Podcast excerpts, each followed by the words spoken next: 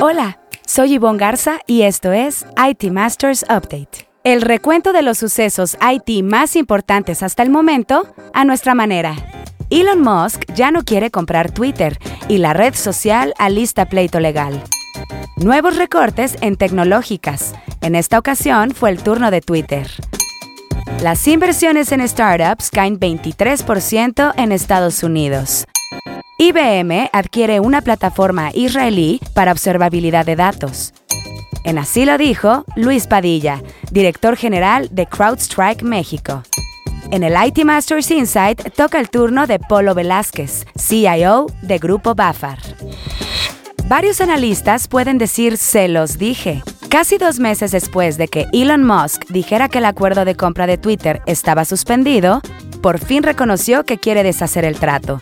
El pasado viernes, a través de una carta, se hizo oficial lo que muchos ya decían, que se había arrepentido de su elevada oferta, aunque el CEO de Tesla argumenta otras razones. Pero antes de entrar en materia, revisemos otros temas candentes en el dossier. Los recortes en las empresas tecnológicas no cesan. El turno fue de Twitter, que en medio de su ahora conflicto con Musk, despidió a 30% de su equipo de adquisición de talento, se estima que más de 30.000 trabajadores de tecnología han sido despedidos en los últimos dos meses. Aquí les hemos contado que empresas unicornio como PayPal o Bits en México también han tomado decisiones similares. Y de acuerdo con un reporte del sitio The Information, la empresa que sigue es Oracle, la compañía considera reducir los costos hasta en mil millones de dólares y despedir a miles de empleados, tal vez tan pronto como en agosto, según una persona con conocimiento directo de la situación. El temor de recesión en Estados Unidos mantiene la incertidumbre. En la gustada sección que esto y que lo otro, con la adquisición de databand.ai, una plataforma de datos proactiva de origen israelí, IBM afirma que podrá identificar y remediar problemas en los datos casi en tiempo real. El gigante azul dijo en un comunicado que la observabilidad de los datos es un paso natural evolutivo del movimiento de calidad que hace posible la práctica de Data Ops. La compañía israelí es la quinta adquisición de IBM en 2022. Desde que Arvind Krishna se convirtió en CEO en abril de 2020, ha comprado más de 25 empresas. Ahora, espera que con databand.ai refuerce su portafolio de software de automatización e inteligencia artificial para asegurar que datos confiables sean accesibles a los usuarios correctos en el momento adecuado. Ubicados en Tel Aviv, los empleados de databand.ai se unirán a IBM Data y AI. Las inversiones en startups tecnológicas cayeron 23% en los últimos tres meses en Estados Unidos. Es la caída más grande desde 2019, de acuerdo con PitchBook, que rastrea compañías de reciente creación. Peor aún, en el primer semestre de 2022, las ventas de startups y sus ofertas públicas iniciales, que son las formas en que tienen de regresar el dinero a los inversionistas, se desplomaron 88% con respecto a 2021. Estas bajas son una rareza en el ecosistema startup, que ha gozado de más de una década de hipercrecimiento, impulsado por una economía bollante, bajas tasas de interés y gente que usa cada vez más tecnología. Pero el aumento en las tasas de interés, la inflación y la incertidumbre provocadas por la guerra en Ucrania están ensombreciendo su panorama.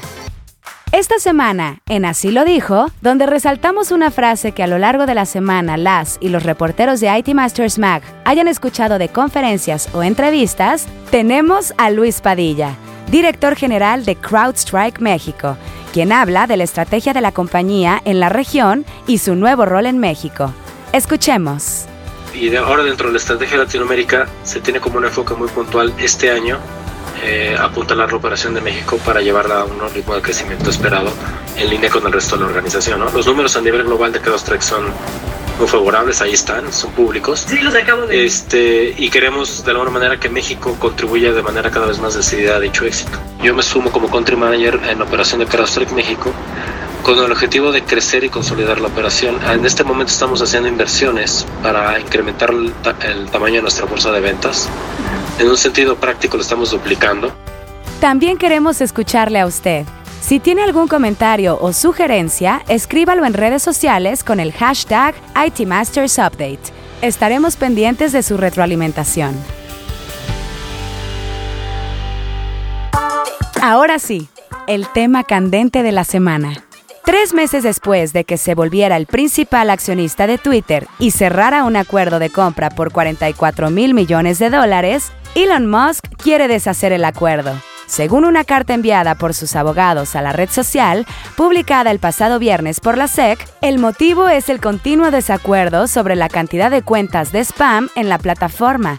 El también CEO de Tesla argumenta que la red social no había proporcionado la información necesaria para calcular el número de estas cuentas, que según la empresa es inferior al 5%, además de que parecía haber hecho declaraciones inexactas. Aunque la defensa de Musk reconoce que la compañía ha proporcionado cierta información, en la carta señala que ha venido con condiciones, limitaciones de uso u otras características de formato artificial. Tras darse a conocer la voluntad de Musk, el presidente de Twitter, Brett Taylor, anunció que el Consejo de la red social planea acciones legales.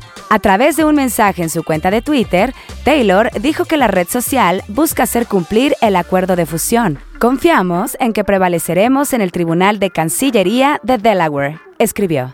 Esta historia aún no termina. Para el IT Masters Insight de la semana, en la que un líder IT nos comparte una recomendación de algún reporte, libro, reflexión o estrategia, es el turno de Polo Velázquez, CIO de Grupo Bazar. Bienvenido, Polo. Danos el IT Masters Insight de la semana.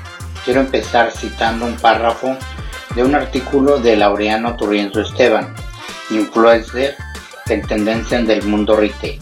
La teoría oficial y sin disidentes nos reza que cuanto más crezca el comercio electrónico, más descenderán las ventas en las tiendas físicas. Es falso. Es más, es justo al contrario y es que en las empresas los CIOs participamos en la evaluación y estrategia de comercio electrónico, pero no solo se trata de las plataformas digitales que habilitan esta iniciativa. Este tema va más allá de la tecnología, porque regularmente nos enfrentamos a que las áreas de marketing no tienen una estrategia de omnicanalidad. Solo se basan en que el comercio electrónico está de moda y depositan las expectativas de crecimiento comercial en este medio. Mi recomendación particular es que no nos dejemos llevar por el mito de que si tu negocio físico no va bien, la solución está en el comercio electrónico. Nomino a Fulgencio Garza Cavazos, director de servicios globales de IT para que nos comparta un tema interesante en el siguiente podcast. Muchísimas gracias Polo por tu IT Masters Insight de la semana. Buscaremos a tu nominado para el próximo episodio. Si quiere leer más sobre lo que aquí le contamos o novedades del mundo IT, visite nuestro sitio web itmastermag.com o síganos en redes sociales como NetMedia. Esto fue IT Masters Update, porque su opinión es más valiosa cuando está bien informada. Tiene aquí una cita todos los lunes. Buen inicio de semana.